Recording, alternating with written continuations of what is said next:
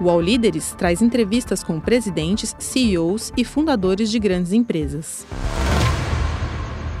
Olá, sejam bem-vindos a mais uma edição do All Líderes. Eu sou Mariana Desidério, repórter do UOL. O nosso convidado hoje é Felipe Sisson. Ele é fundador e presidente da empresa de piscinas IG. A IG foi fundada em Gravataí, no Rio Grande do Sul, em 1995. Hoje ela tem mais de 1.200 lojas espalhadas pelo Brasil e pelo mundo. Ela está presente em 54 países. Em 2022, a IG faturou cerca de 2 bilhões de reais. Felipe, seja bem-vindo. Obrigado.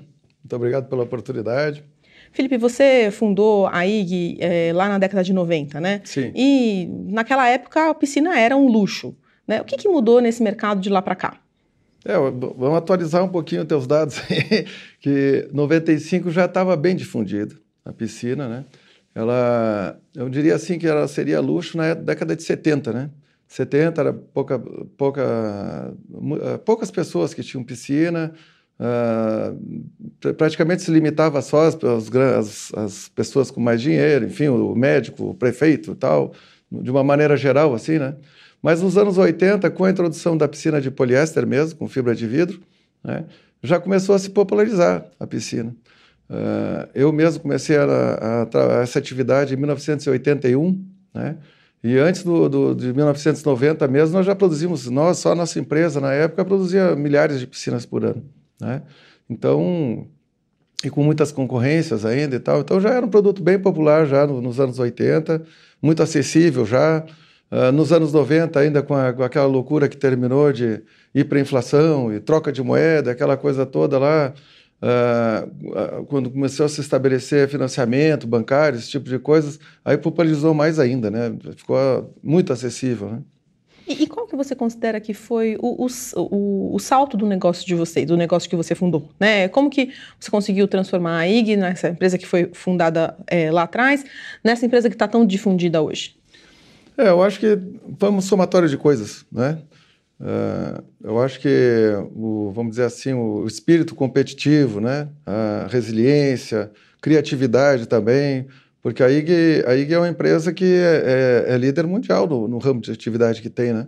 Então, tu tens que ser criativo também, competitivo, né? Uh, tem os altos e baixos, né? Uma hora tu, tu, vai mal, outra hora tu vai bem, tem que conseguir superar isso também. Então, é uma somatória de todas essas coisas, imprescindível também, com, sem um respeito Uh, muito fora da curva em relação às pessoas, né, os recursos humanos, também não se forma uma empresa desse tipo. Né? Então, a soma, a soma de todas essas coisas, eu acredito que. E tempo também, né? já são quase 30 anos. Né? Eu acho que isso aí conta muito também, né? ter a paciência para esperar esse tempo passar também né? e, e se estabelecendo. Né? E, e, você falou sobre é, o mercado de piscinas dos anos 70, 80, 90, e, e, de 90 até hoje, que é o período que a IG está no mercado, o que, que mudou? É, nós tivemos uma mudança muito uh, interessantes, assim, tipo 2010 para cá. De 95 até 2010 foi re relativamente uh, a mesma coisa, assim, dizer, não teve grandes mudanças, né? Agora, de 2010, de 2010 para frente, sim, realmente teve uma, um, um, uma transformação enorme no mercado. Né? Por exemplo, nós tínhamos até 2010 cerca de 70, 80 concorrentes a nível nacional. Né? De 2010 até 2015, daqui a pouco tinha 300, 400. Então, quintuplicou o número de concorrentes. Né? Uh, uma certa ética que se tinha em relação à qualidade do produto, segurança, alguns cuidados que se tinham uh, em relação ao produto foi meio que abandonado, né? devido a essa, essa concorrência, vamos dizer assim, predatória. Né? Uh, é uma concorrência romana, vamos dizer assim, que, que os americanos gostam de usar. Né? Então, é uma mudança que realmente transformou, né? O preço, o ticket da piscina caiu muito, né? A IG teve que se realmente, praticamente se reinventar nesse período, né? De 2010, principalmente até 2017, né? Que nós tivemos um aprofundamento daquela crise ali e tal. Então deu uma, realmente ali nós tivemos que dar uns pulos aí, né?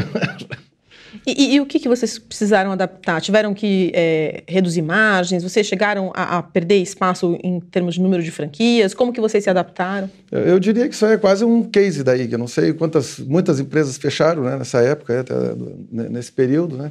Nós tivemos, por exemplo, a gente, o nosso ticket de produto, ele, ele concorre com móveis planejados, concorre com carro, né? Porque a troca de um carro é 20, 30, 40 mil reais, né? A piscina é esse valor também, né?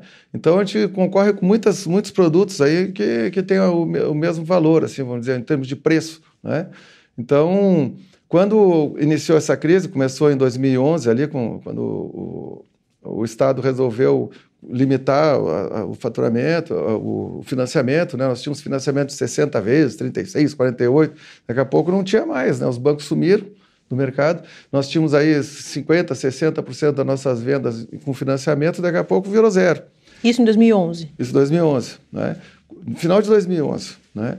Então, o que, que a gente fez? Como a IG sempre trabalhou com um produto um pouco melhor que a concorrência, é, aqueles concorrentes que nós estávamos acostumados, aquela coisa toda, e um preço sempre um pouco mais alto também, porque nós tínhamos, oferecíamos itens de série mais sofisticados, com mais segurança, enfim, aquela coisa toda, né? A marca que, que a gente desenvolveu, né? Quando, quando, a gente, quando deu o pavor, vamos dizer, aquele susto, o que, que a gente fez? Inicialmente, a gente só baixou a margem, de, uh, o markup. Né? Então, nós ficamos aí em 2012, 13, 14, segurando o volume de vendas só por conta dessa baixa de, de, de preço. Né?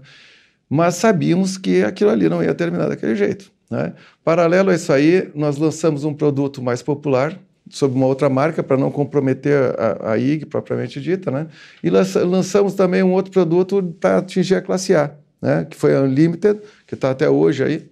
Então nós pegamos, o que, que a gente fez? Nós não trocamos o produto, a gente não saiu de piscina para vender caixa d'água, para fazer outras coisas qualquer. Nós ficamos exatamente no nosso ramo, totalmente horizontalizado, piscina residencial, né, pré-fabricada. Né? Então mantivemos o nosso coisa, só que a gente trouxe um, um produto mais popular e uh, atingimos a classe A. Dessa forma que a gente uh, foi o que nós usamos para tentar nos manter né, com aquele ou o market share ou, ou, pelo menos manter o faturamento da empresa. Né?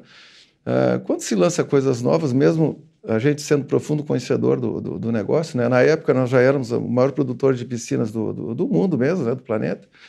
Uh, são coisas novas, a gente não está acostumado com aquilo, né?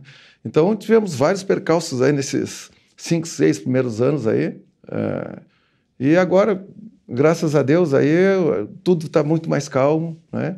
Uh, hoje a gente conseguiu realmente dominar de novo o mercado de uma forma muito tranquila, no mercado nacional, que a maior parte do nosso, nosso trabalho é no Brasil mesmo, né?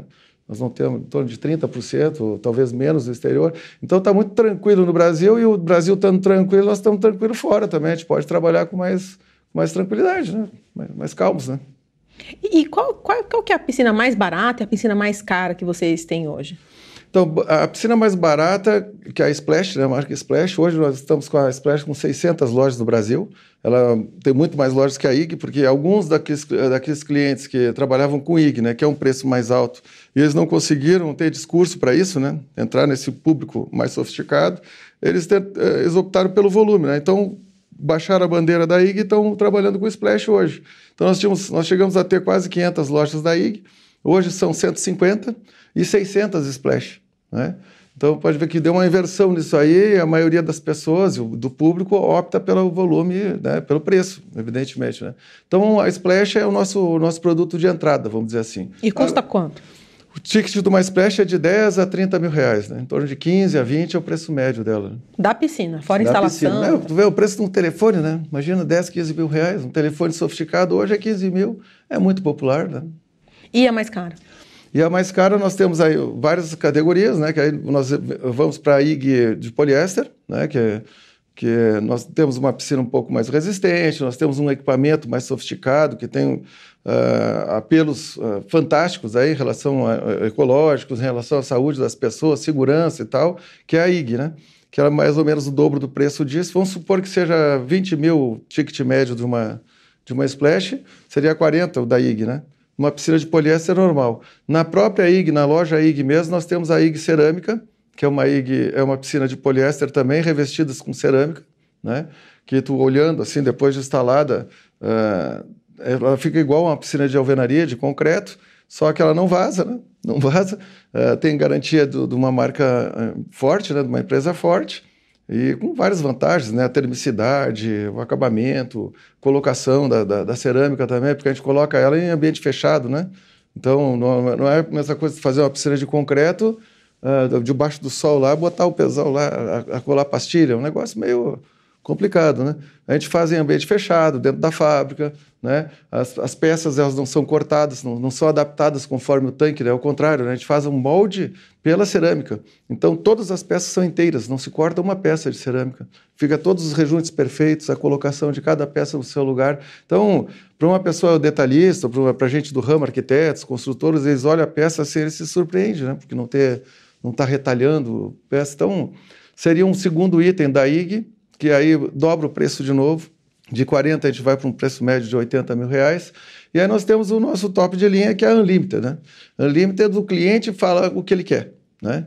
Com, uma, com uma medida de 14 centímetros, altura, profundidade, largura, comprimento, ele diz, olha, eu quero uh, ah, 5 e 14 por uh, 13, 28, por não sei quantos de profundidade, tudo com múltiplos de 14, ele escolhe a medida que ele quer, do jeito que ele quiser. Quero borda infinita, quero isso, quero aquilo. O que ele pediu na piscina. Ah, um spa submerso na piscina, um spa elevado. O que ele sonhou na casa dele, o que o arquiteto desenhou, vai ter, é o que nós vamos entregar. Tudo pré-fabricado também, montado em dois, três dias, enfim. É um produto diferente, né?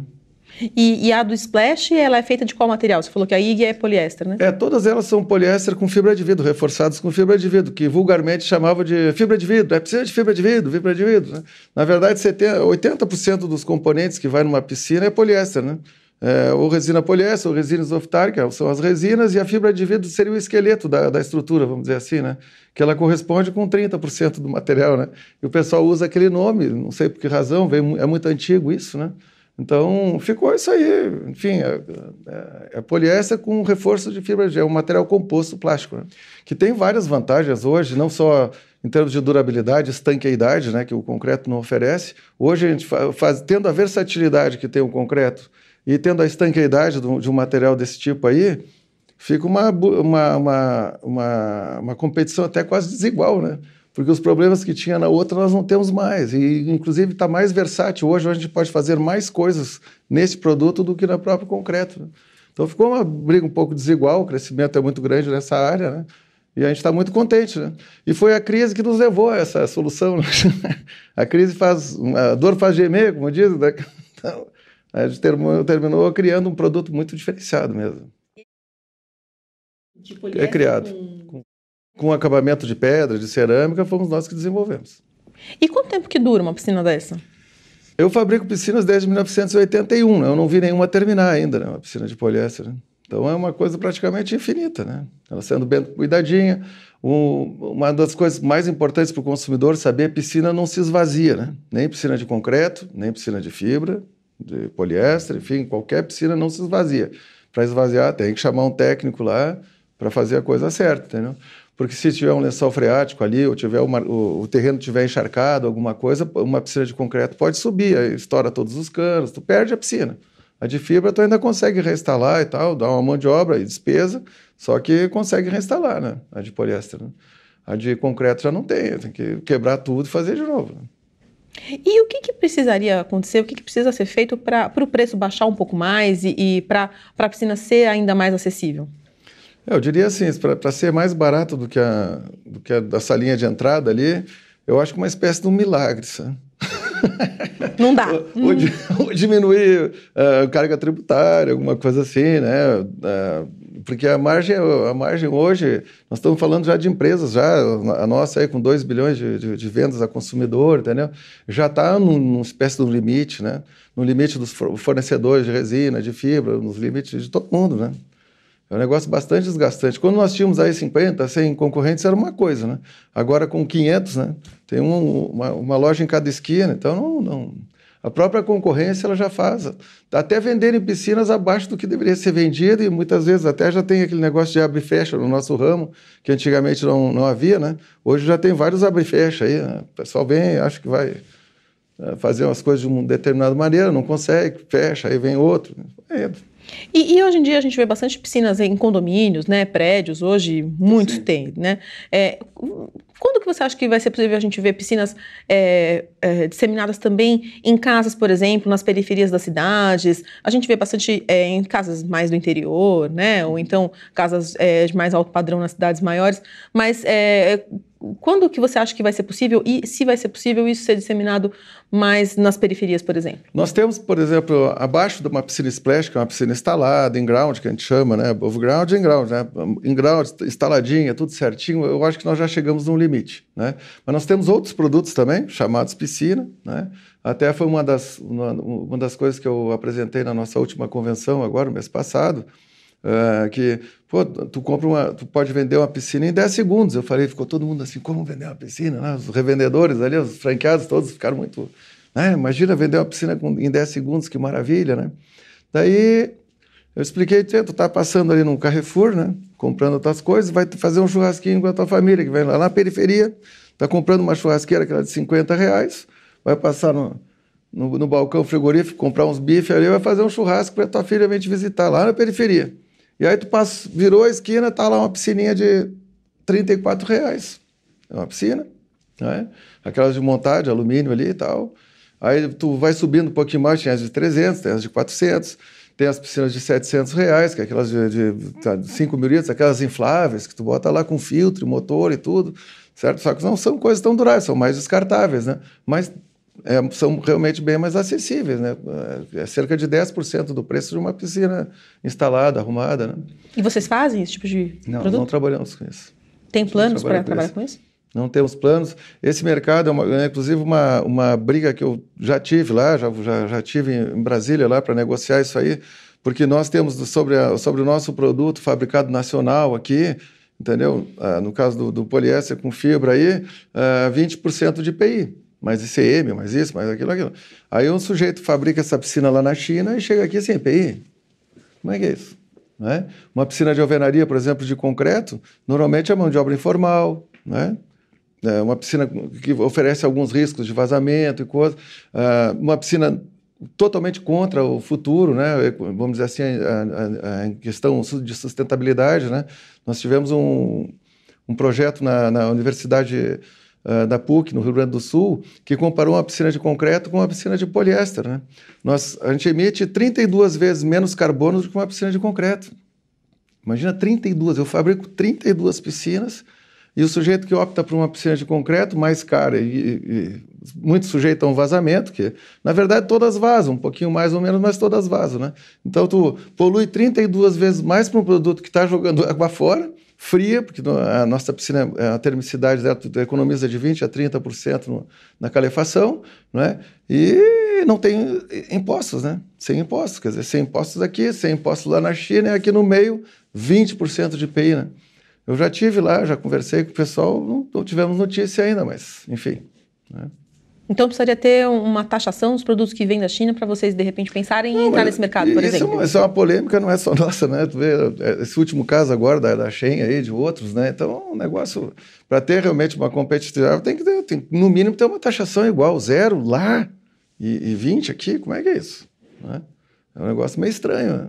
meio meio contramão, assim, vamos dizer assim, do que o Brasil. Eu acho que do que o Brasil precisa, né?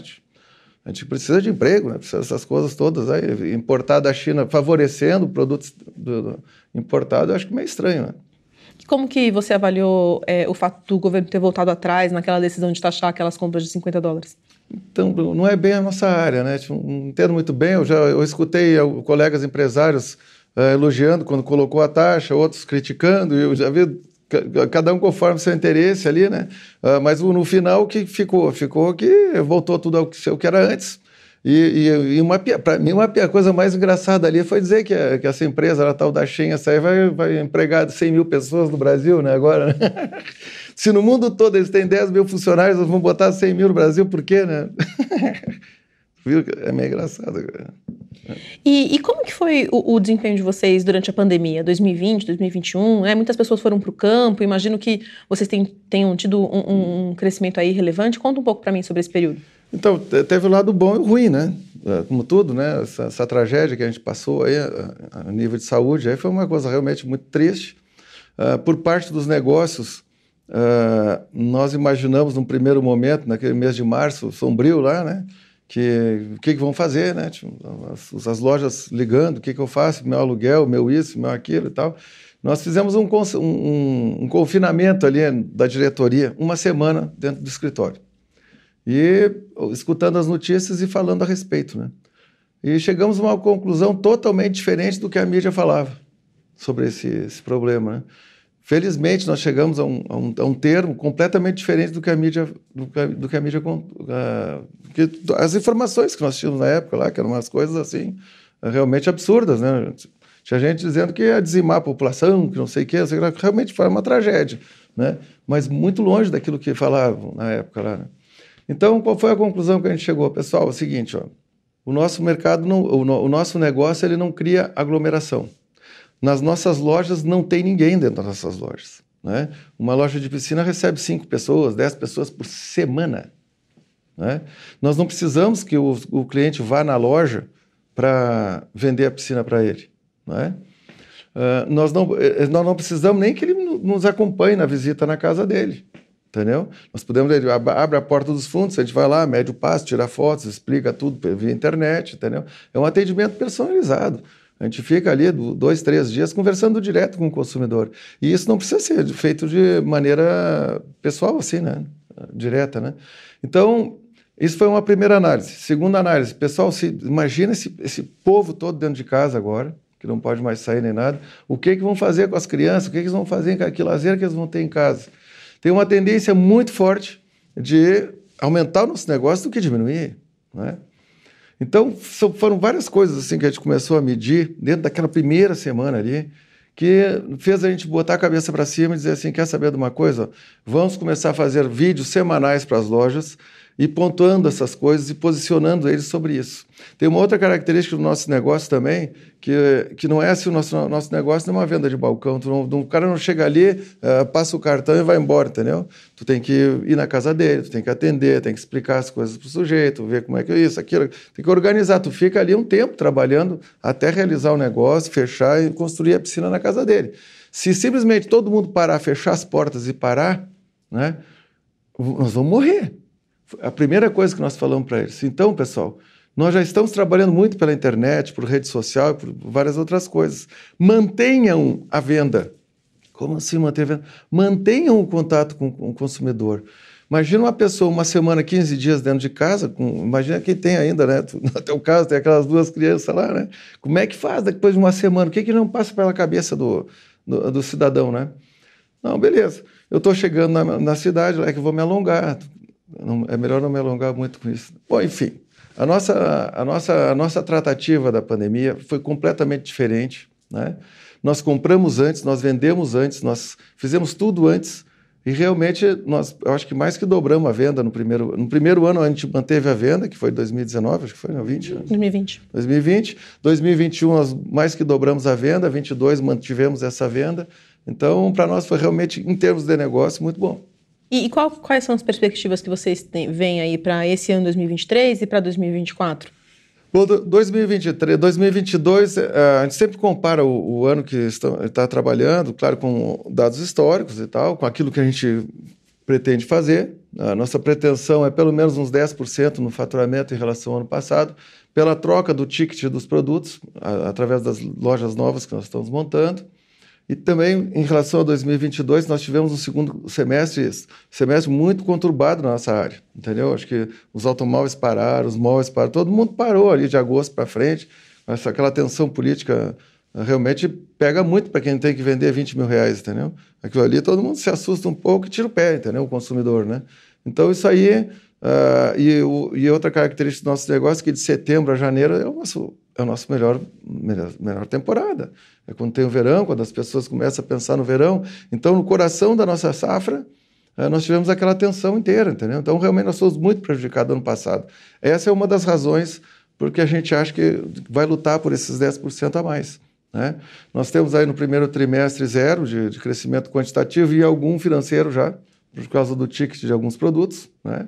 Então, a gente já tem algum crescimento financeiro e, e quantitativos estamos a zero. Com janeiro conturbado do jeito que foi também, um mês de três, né? Todo mundo sem saber meio que vai acontecer e tal, fica naquele compasso de espera, né? Eu acho que foi bom. Zerar, acho que quantitativamente, acho que foi um bom resultado. E, e, e pode, e, é um sinal, assim, que a gente pode cumprir essa meta de 10% a mais. Né? Assim, pensando, né, de novo, lembrando da pandemia, né, você mesmo falou que as pessoas estavam em casa e, e a procura pela piscina aumentou um, um, tanto por conta disso, né?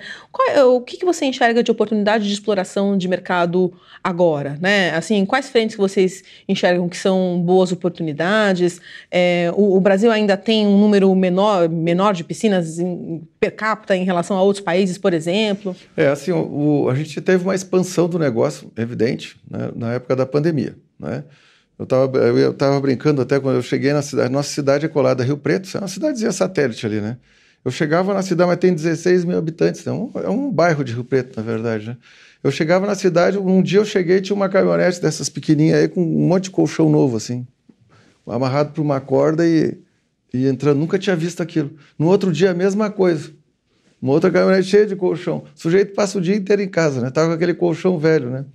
Então, eu vou botar um colchão novo, eu vou botar uma piscina na minha casa, eu vou estar preso aqui, entendeu? Então, aquele momento foi isso, né? Depois disso aí, nós vemos, eu já vi, já conversei com construtoras, eh, conheci amigos, né? E também se leu muito, muito a respeito que o pessoal estava se desempolerando, vamos dizer assim, né? Os apartamentos perderam a moral com a pandemia e o pessoal começou a procurar ainda mais os condomínios horizontais e essa coisa toda aí, né?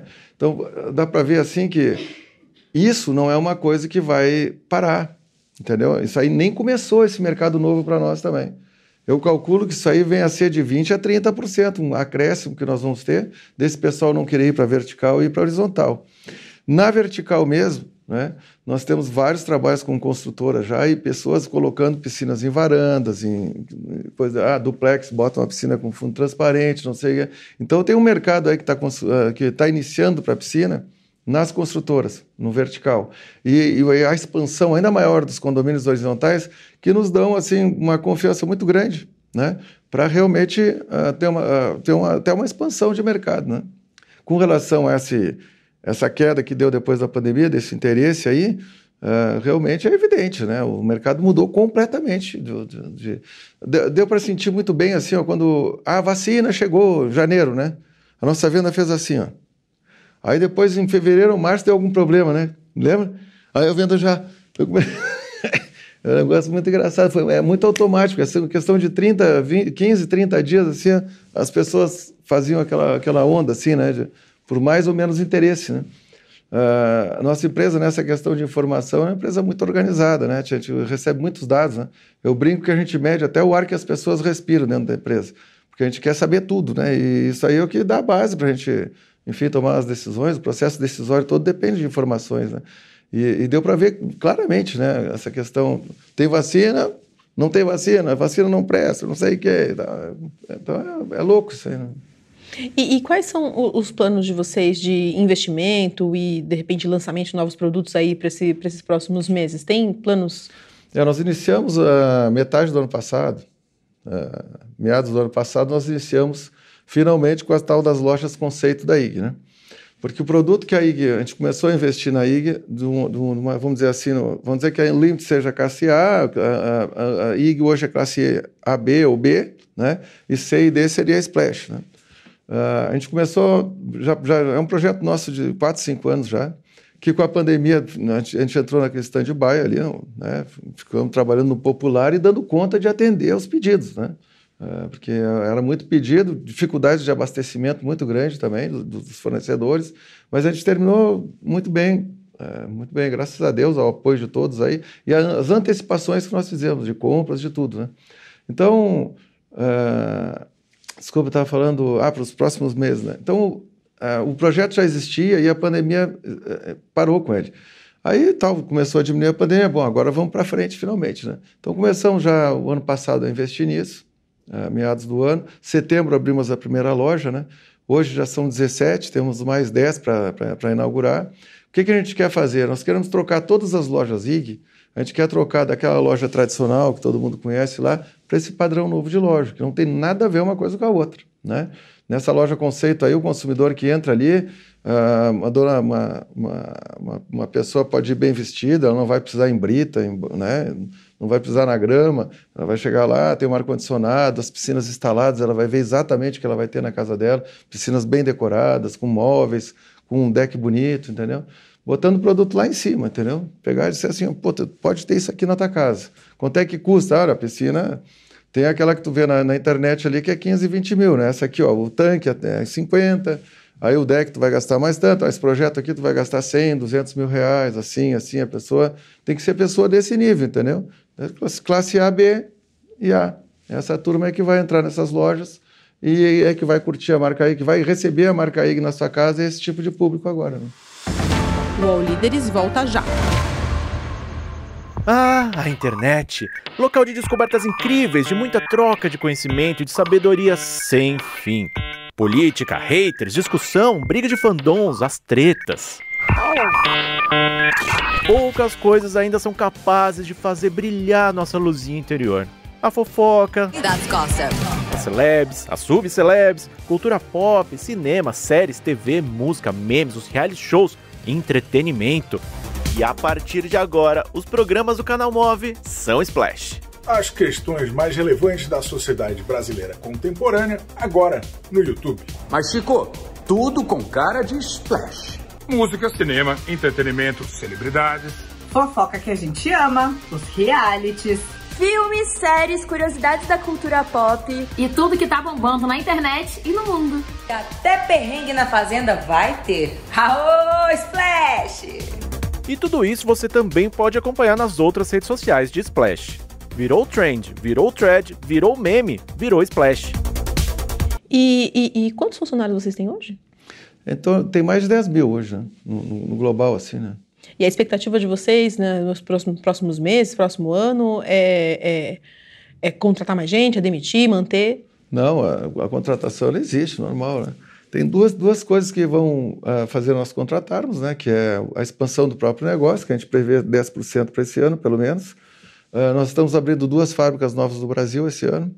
Fechamos bons contratos internacionais também, que, que nos garantem aí um, um, uma manutenção desse, dessa nossa venda e até um crescimento, né? Que é o que a gente sonha, né? A nossa expectativa é essa, né? E nesse produto mais sofisticado também, por exemplo, uma piscina de poliéster normal que tu muitas vezes produz ela em duas ou três horas, uma piscina dessa aí leva dois ou três dias, né? Então, realmente, a mão de obra aumenta bastante, só que vai, vai ser proporcional à venda, né? A gente está fazendo nosso esforço aí para para divulgar o produto, para que as pessoas entendam realmente que, como é que ele funciona, né? E, e vocês têm hoje, é, são 40 fábricas, né? Algum, é, cerca de 40, 40 e poucas fábricas. No Brasil, de piscinas, esse ano a gente fecha, tem 20 e vamos fechar o ano com 22. Aí tem fábrica de moldes, tem fábrica de, de reforços termoplásticos, de produtos químicos para aplicação na piscina, produtos químicos para o consumidor também. Uh, temos fábricas de equipamentos, de acessórios. Né? Então tem outras coisas aí, mais as fábricas do exterior, dá, dá 40 ou mais. Né? E, e, quais, qual, qual é o foco na expansão da, da produção hoje de vocês, né? Eu queria entender um pouco melhor é, se o foco é expandir a produção no exterior ou expandir no Brasil e como, qual, como que é essa decisão de, ah, vamos ter uma fábrica aqui ou vamos ter uma fábrica no exterior? Então, uh, o, o, exterior é uma coisa um pouco uh, diferente, né? Hoje a IG é, é, a empresa mais internacionalizada em, em termos de franchise do, do Brasil, né? E, e aí muitas, muitas vezes fizeram principalmente quando vem ali da BF e tal, da nossa associação e tal, o pessoal me pergunta isso aí. E, e eu não tenho uma resposta muito clara a respeito disso, porque, porque eu acho que a nossa, nossa política comercial no exterior é uma, uma coisa um tanto, um tanto quanto eclética, né? Aí a pessoa, como assim, né? É variado, entendeu? Depende de cada mercado, depende da situação que tu tem em cada local, entendeu? A gente fecha um contrato, às vezes, de distribuição com uma, uma, empresa grande. Às vezes a gente tem um revendedor lá numa ilha do Caribe, entendeu? Não, não é nem franqueado, né? Mas ele quer botar marca, ele quer divulgar a empresa, porque sabe a, o, a característica do negócio, que é um negócio internacionalizado, né? E, e vamos dizer assim, uh, maior, né? Que, que, que existe por aí. Então, cada local é de um jeito. Né? Ah, mas como é que é? Tem um mínimo, tem um máximo, como é que eu posso usar a marca? Olha, tem um cara de Dubai lá, a gente está em Dubai, já faz 10 anos que a gente vende para Dubai. Ele compra 30 piscinas lá em Dubai, entendeu? Está lá comprando, né? A gente já foi lá, ajudou ele a instalar a primeira piscina, ele aprendeu e está lá trabalhando o cara, né? Eu vou, por que, que eu vou uh, ficar exigindo coisas, né? lá do outro lado do mundo, um mundo que eu não conheço, entendeu? Então, cada oportunidade que apareceu para nós, a gente compôs, de, alguma maneira, uma situação com o interessado, entendeu? E aí foi indo, foi, foi acontecendo, né? Na verdade, é eclético por causa disso, né? Um é de um jeito, um, é, um simplesmente compra as piscinas e leva, não tem marca, não tem nada lá. Ele tem a marca dele, né? Na Austrália, a gente tem um distribuidor lá que segundo ele mesmo, ele tem, nas, nas, quatro grandes cidades ele tem uma, uma distribuidora boa né, e trabalha só conosco. Ele disse: Olha, ô, Felipe, você salvaram o meu negócio. Eu estava em dificuldade, porque a concorrência é muito forte lá. Quando eu comecei a trabalhar com a IG, eu estou salvo. Eu sou muito grato e tal. E a gente vem trabalhando já, faz 10, 15 anos também. Então, sistema de distribuição, loja, distribuição, franchise no México, franchise aqui, ali, entendeu? Então, cada lugar é de um jeitão, assim. Né? E as fábricas? Fábricas nós temos na Argentina, são, são três fábricas na Argentina. México, Estados Unidos, a gente ia começar a produção, aí fizemos o depósito lá, monta alguma coisa ainda, mas não dá para chamar de fábrica, assim, né? Na Europa, produzimos já desde 2007, na Europa. Paraguai, temos fábrica também. Tem algumas aí. E, e a expectativa de vocês, o plano de vocês é expandir essa produção mais no exterior das fábricas ou mais no Brasil e por quê? Então, o, nós não temos um case, o maior case de sucesso que nós temos no exterior foi a Argentina. Né? A Argentina, no início dos anos 2000, uh, eh, nós iniciamos a primeira fábrica ali e a Argentina era uma, era uma coisa em piscinas, realmente um negócio podre, assim, bem podre o negócio. Né? Aí, quando nós iniciamos ali, nós colocamos uma, uma piscina de qualidade, entendeu? Começamos, que nem a gente começou no Brasil também, com as lojas de estrada, com com, a, com os, os, cartazes, que chamamos os cartéis lá, né, a, a, logomarca na frente. Na Argentina tem uma característica, a, a, propaganda televisiva é muito barata também, então eu investi muito isso, né, nisso. E nós chegamos até 80% do market share da Argentina num determinado momento. Nossa propaganda na televisão era, era IG e Coca-Cola, assim, alternava as duas de, em termos de volume, assim. Então a gente realmente cravou a marca no país, só que o que aconteceu? Esse sucesso também trouxe uma concorrência lá que aprendeu a fazer o produto, né? Na Argentina não existe respeito nenhum por patente, por desenho industrial, por coisa nenhuma. E a piscina, ela é, usa bastante água, né? É, quais são as soluções e, e o que, que vocês é, pensam para evitar o desperdício de água e, e, e, evitar... Isso é uma pergunta das mais pertinentes que tem, uh, Mariana. Muito obrigado por fazer essa pergunta porque isso é uma luta da IG com relação a essa questão da água. A piscina não consome água. O consumo da água da piscina é praticamente só evaporação, vai para o ar, cai a chuva de novo, não tem praticamente consumo. O consumo da piscina é o mau, mau uso do produto. Né? Nós temos uma, uma, uma mania brasileira aqui, pela, pela abundância de água que nós temos, que o piscineiro, esse da rua lá, nós inclusive montamos uma empresa de franchising para trabalhar só com piscineiros, para treinar e, e, fazer as pessoas estudar um pouco, porque é um verdadeiro absurdo que fazem para o tratamento de piscinas no Brasil. Simplesmente o, o equipamento de filtragem praticamente não existe numa piscina nacional, entendeu? O piscineiro chega lá, o tal do piscineiro, né, que, que todo mundo conhece, ele vai lá, joga o sulfato de alumínio na água, decanta a água da piscina, vai lá no outro dia e aspira para fora. Aí vão lá dois, três, quatro mil litros de água fora. E não precisa isso. A piscina é um material químico, é um líquido, é química. Né? Se tu tratares a água da piscina, tu não precisa botar um, nada de água fora. Tu gasta menos, tu não, o consumo de água da piscina é zero. É um ledo engano, mas com o mau uso, evidentemente, dá um custo enorme, entendeu? Tem país, a França, por exemplo, é, se não me falha a memória, são 2 mil euros se um vizinho teu vê que tu está drenando a água da tua piscina. Ele denuncia, se a prefeitura vai lá e vê que tu drenou a água da tua piscina, tu tem uma multa de 2 mil euros porque tu drenou a água da tua piscina. Entendeu? Por, que, por que, que a França, por exemplo, a França é o terceiro país com mais piscinas do mundo? É Estados Unidos, Brasil e França. O Brasil é o segundo? É o segundo. Por que, que a França uh, não, não precisa jogar água fora e o Brasil precisa jogar água fora? Entendeu?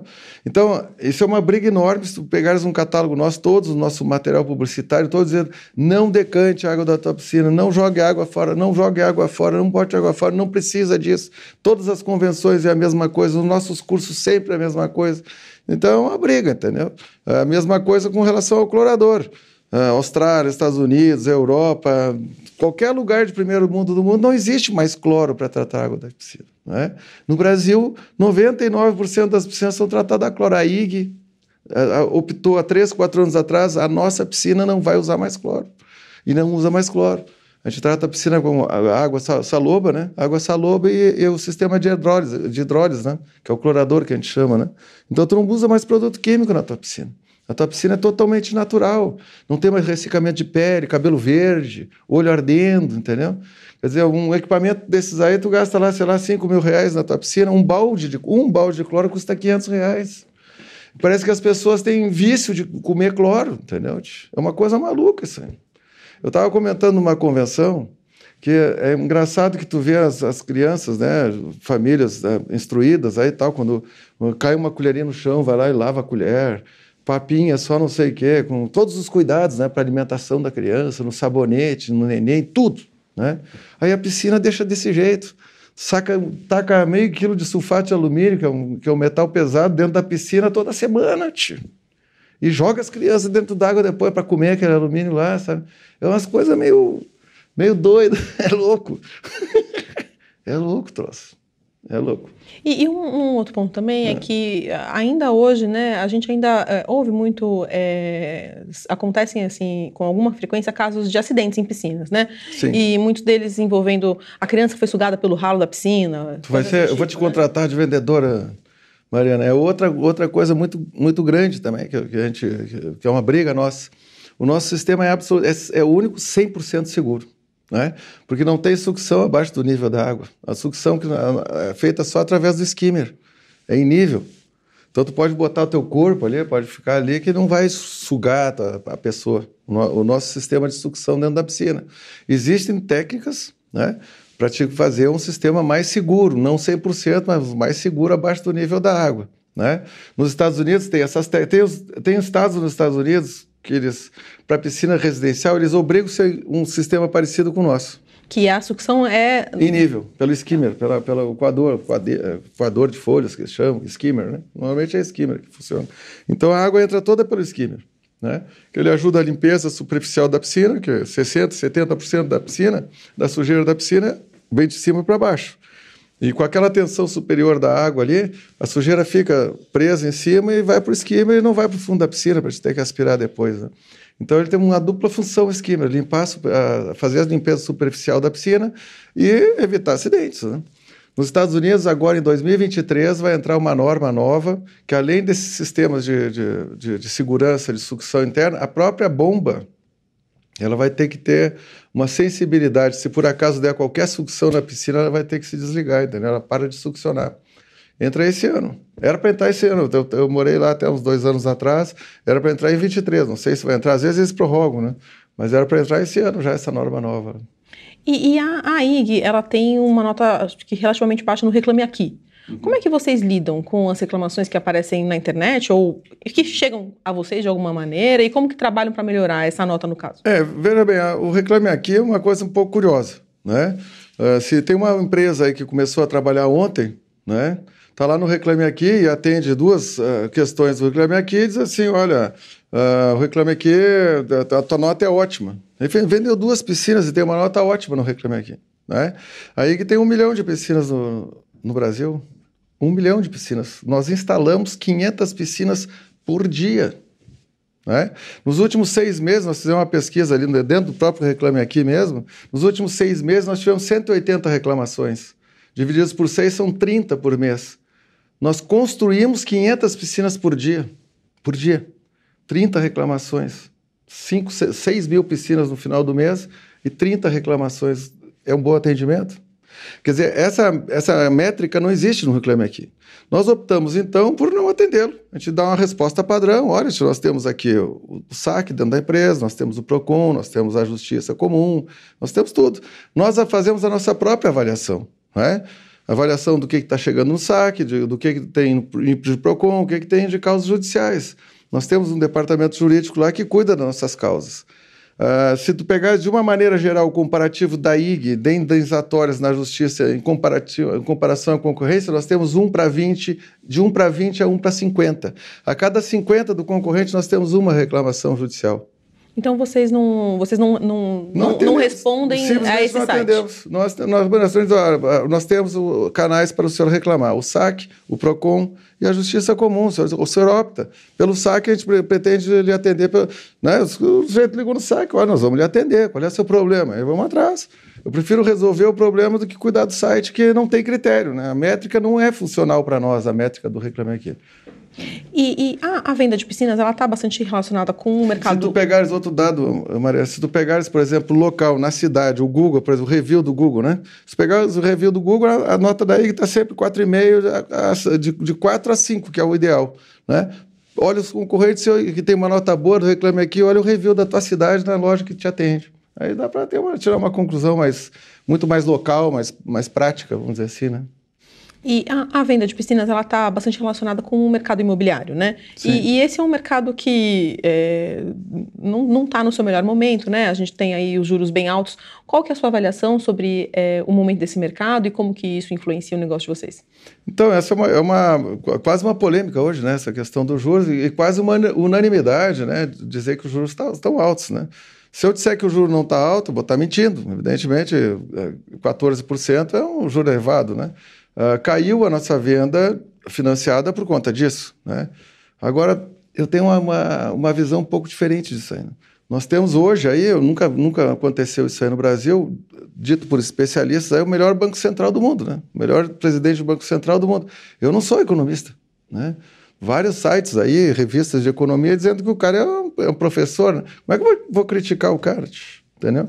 Então, acho que é cada, cada, cada um no seu quadrado, como diz a musiquinha, que cada um no seu quadrado lá, né? Nos prejudica, sim, né? A nossa taxa de, de, de vendas, uh, o nosso percentual de vendas financiada está bem menor do que o no normal, né? Com juro até 6, 7, 8% aí, a nossa taxa de financiamento é maior. Hoje tem mais vendas à vista, de curto prazo, que o próprio lojista segura o parcelamento, né? Mas eu não posso criticar um cara desses aí, né? Eu estou muito orgulhoso até de ter um banco central desses aí, em outras palavras aí, né? Mas agora resolve, parece que ele sai em janeiro, né, esse presidente aí, né? Talvez mude a taxa. Para nós aí vai melhorar as vendas, por certo, né? As vendas financia em financiamento. Sim, se baixar né? o juro, vai, vai melhorar nossas vendas, melhora sim. Vocês esperam que melhore em quanto por cento? O, o normal nosso é ficar em torno de 50%. Né? O financiamento. O financiamento. Nós estamos de 25% a 30%. Só que não dá para a gente saber se realmente nós vamos aumentar 20% por conta disso, né? Porque boas, boa parte das pessoas que estavam financiando, de repente estão comprando à vista, né? Espera dois, três meses, compra à vista e tal.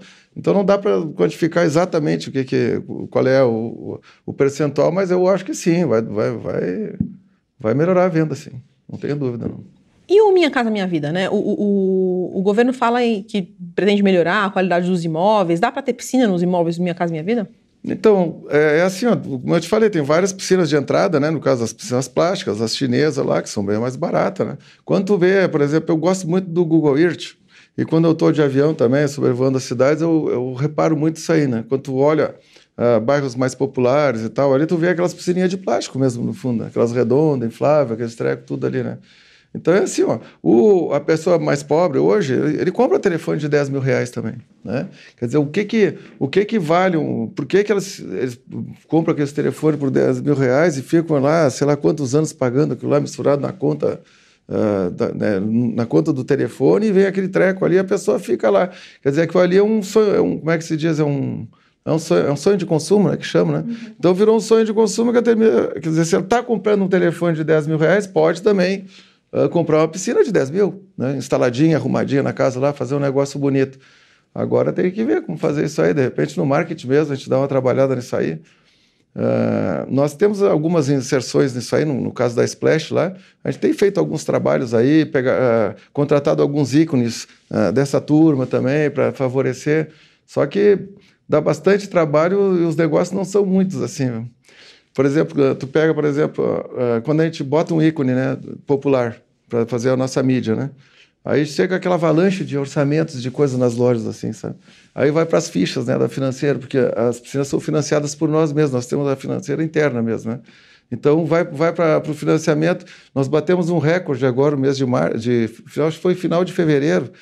Uma loja vendeu 88 piscinas justamente quando tinha esse ícone popular uh, uh, promovendo a piscina, né? Ele vendeu 88 e aprovou uma ficha.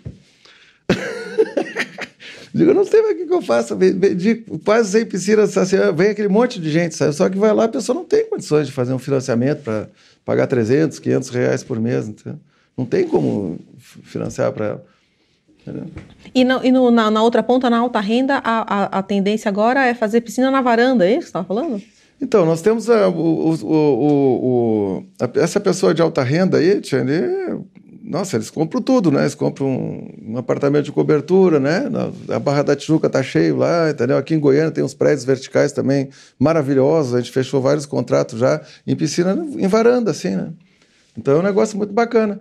Então, nós temos a, muitas das obras essas aí de padrão no vertical que o pessoal bota um spa, né? Aqueles spa grandão, assim, aquelas coisas cheias de jatos e coisas. Né? Com a introdução dessa transparência na, na piscina, né? Eu não sei se tu tens spa em casa. Não. É que assim, ó, eu, é, as pessoas às vezes botam o spa em casa, é bonito e tal, aí tu vai duas, três vezes, entra no spa, toma aqueles jatos ali e tal, a massagem, aquele troço tudo, né? Mas eu não vejo essa utilização toda, assim. Na própria piscina mesmo não tem tanta utilização, assim. Mas quando se coloca uma piscininha pequena, de, cerâmica ou de porcelana, sabe, com uma transparência iluminada, aquilo passa a ser uma uma obra de arte, uma peça decorativa dentro da loja, já que o spa não tem essa característica, sabe? Tu pode colocar uma piscina dessas aí com transparência num um, um apartamento de alto padrão, com fundo assim, não usar e curtir aquilo, né? Tu para, deita no sofá da tua casa, fica olhando o céu lá, sabe? As nuvens ali através da água. É um negócio muito interessante, né?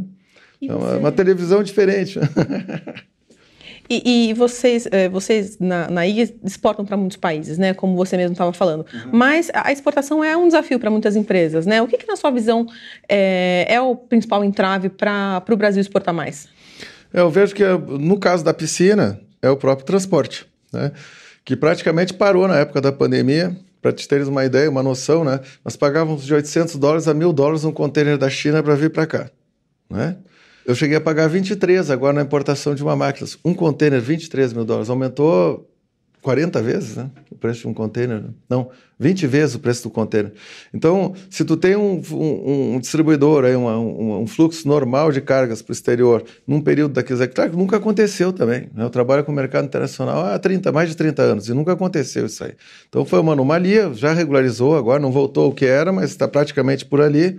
Então, isso foi um entrave grande no caso da pandemia. E no caso da piscina, como são peças muito grandes, uh, tem uma boa parte das piscinas que o container tem que ir aberto em cima, né? É open topping que chama, né? Então, se tu bota um container desses aí, o preço triplica também. Mas é tudo questão de ajuste financeiro e tal. Eu, a nossa empresa é a única que, que trabalha a nível internacional no Brasil em termos de piscinas, assim. E eu tenho muita confiança, sabe? Não é o que eh, pode sonhar. Eu falo, nos Estados Unidos é cinco vezes o preço da piscina, né? Uma, a mesma piscina do Brasil aqui, aqui é 10, lá é 50 mil. É, mas vai lá vender para ver se dá algum dinheiro, entendeu? É um negócio muito complexo, sabe? Tem que ter muita paciência mesmo, não pode pensar em, em, em lucratividade no primeiro momento, assim, é, é, é maravilhoso, entendeu? E é uma coisa que, para quem gosta de, de, vamos dizer assim, se divertir trabalhando, né? Pensar coisas diferentes e tal, não ficar só naquele mais ou menos, no feijão com arroz do, do, de todo dia, assim, é muito legal, um desafio muito interessante, né? E o, o, o Brasil hoje, ele está discutindo uma reforma tributária, né? Uhum. E, e qual é a sua avaliação sobre o que está sendo discutido, as propostas que estão sendo colocadas? Eu comecei a trabalhar em 1981, sabe? É, na época do que o exército ainda tinha um general lá, que, que, era o presidente da república, aquela coisa toda. E uma das coisas, eu comecei a trabalhar numa empresa familiar, né? Que já tinha uns 10 anos de, de, de existência, 12 anos de existência, sempre, não, desde 73 com piscina, já fazia oito anos que trabalhava com piscina. E eu vi o meu pai e meu tio, que eram sócios, falando assim: não, mas agora, quando sair a reforma tributária, eu estou esperando ainda, nos últimos 42 anos, essas conversas de reforma tributária. Então, me perdoe até ser um pouco cético em relação a isso aí, né? mas eu não vejo uma condição assim, da, no momento, de ter alguma coisa que realmente vá representar um, algum sucesso a nível nacional. Eu dizer assim, o, o, Brasil é o pior sistema tributário do planeta, porque isso, porque aquilo, eu não concordo. Eu tenho empresa na Argentina, a Argentina é dez vezes pior. Entendeu? É muito pior na Argentina. Né? Ah, o trabalhismo no Brasil é horrível, na Argentina é pior. Entendeu? Então não vem com essas conversas comigo, esse treco ainda. Não adianta. Não, primeiro, não adianta É, ter esperança, eu não, eu não, posso ter esperança agora, depois de 42 anos esperando um negócio aí, é, continuar esperando que vai acontecer alguma coisa razoável daqui para frente, entendeu? Então, não, não, vejo possibilidade nenhuma de que isso aí vai fazer alguma mudança substancial. Nós estamos quase no limite já de cobrar imposto. Se começar a aumentar imposto, fazer reforma aí para aumentar o imposto, não vai, não vai aumentar entendeu? Só vai aumentar ainda mais a insegurança jurídica, porque uh, tem a regra velha, tem a regra nova, o que, que vale, o que, que não vale. Esses dias o Supremo disse que decisões que tinham sido tomadas já não vai, já pode ser revistas. Quer dizer, está todo mundo assim, está todo mundo com os dedos à flor da pele. O que, que eu prefiro fazer? Olha, eu vou ficar fora desse negócio, entendeu? Assim como já estou fora faz mais de 30 anos, que eu não, não falo mais sobre isso. Né? A última coisa que eu vi que realmente deu, criou algum conteúdo prático para a sociedade brasileira, para o brasileiro, para o empresário, principalmente o micro e o pequeno, foi a história das pequenas empresas, grandes né? pequenas empresas, pequenas e médias empresas, lá na época do Fernando Henrique. Né? Ele fez aquele negócio de microempresa, pequena empresa, sabe? Empresa de lucro presumido e tal. Aquilo ali foi a única coisa que eu vi assim que surtiu algum efeito prático até hoje. Apesar de estar sempre diminuindo o teto né, da, do faturamento das empresas e deixa sempre as empresas com, com, com, a corda no pescoço em relação a isso aí, foi a última coisa decente que eu vi assim, em termos de reforma tributária que funcionou efetivamente. Né? O Estado não deixou de arrecadar, arrecadou a mesma coisa e deu um pouco mais de tranquilidade para os pequenos e médios aí a conseguir trabalhar. Depois disso aí nunca aconteceu nada. 42 anos. Vai acontecer agora por quê? E como que você está avaliando as políticas, as, as, medidas econômicas tomadas pelo governo Lula até aqui? É, qual delas, por exemplo? Ah, fizeram uma proposta de arcabouço fiscal, tem essa proposta da reforma tributária, que você já disse que você não acredita muito. então, é, a, única coisa que tem aí, que é perigoso, que foi o estouro do teto até agora. Né? Prático, né? Que eles estouraram quase 200 mil o teto. Só isso aí, não, não tem mais nada prático. Tem alguma, não tem mais nenhuma decisão tomada, não tem mais nenhuma. E como que está sendo a sua avaliação do governo, então? Então, é, estourar o teto não é bom, né? Está prejudicando, tá, não mudou nada. Avaliar o quê? Não, não, não estoura o teto. Estourou o teto. Beleza, isso é ruim. Tem alguma coisa para resolver isso aí? É o arcabouço, né? Pronto, beleza. Ah, passou o arcabouço, vamos gastar 200, 200 bilhões a mais do que a gente recebe, beleza? Não pode ser uma coisa boa isso aí, né, Mariana? Tu acha que pode ser bom isso aí? Imagina na tua casa lá, tu ganha 50 mil por mês, né? Ah, agora daqui para frente eu vou gastar 60 agora. Mas tu ganha 50, como é que fica? Entendeu? Ou tu ganha 10, tá gastando 12, como é que vai? Vai faltar, né? Aí tu vai entrar no banco, aí tu começa a pagar 2 mil de juro, e aí daqui a pouco tu não paga mais as tuas contas, né? Não é verdade? O Estado é a mesma coisa, sempre foi a mesma coisa. Só que a turma tem, teima e na gastança, teima em gastança, teima em gastança. não estou falando desse governo, a história do Brasil, nos 40 anos foi desse jeito. Né? Eles temem em gastar. A única época também que nós conseguimos rever isso aí foi no Plano Real também. Não estou elogiando o Fernando Henrique. Não é questão de Fernando Henrique é o cara certo. Eles passaram a carga de tributária de 23 para 37. Aí acertou as contas. Ponto. Foi, foi, o Plano Real foi isso. O governo começou a pagar suas contas. Aí parou a inflação, né? Conseguimos botar uma certa ordem na casa, entendeu? Ordem na casa é não gastar mais do que ganha. Estourar o, o teto em 200 bi não pode dar certo, né? A não ser que cobre mais imposto. É o arcabouço, né? Vamos arrumar uma maneira de cobrar mais imposto. Né? Então, eu acho assim, ó, não tem muita solução, entendeu? Não, nem o governo X ou Y ou Z não tem muita solução. Ou gasta menos do que ganha, ou não tem solução. Não, não, não, ninguém faz milagre, né? Que milagre é isso aí? Ah, não, mas então eu emito moeda. Emitir moeda da inflação. Né? Tu, tu, tu, infla, ah, né? tu infla a, a moeda, tu tá, tá, gerando inflação. Então não tem solução. Entendeu? O negócio é gastar menos do que ganha. Todo governo que falar que vai gastar menos que ganha, que vai gastar mais. Né? Não tem milagre. É com uma conta de casa. A empresa é a mesma coisa também. Gastou mais do que ganha. termina investimento, termina tudo. Felipe, eram essas minhas perguntas. Agradeço a sua presença aqui no All Líderes. Obrigado. Obrigada. O podcast UOL Líderes tem reportagem de Mariana Desidério, produção de Cláudia Varela e edição de áudio de Isabel Rani.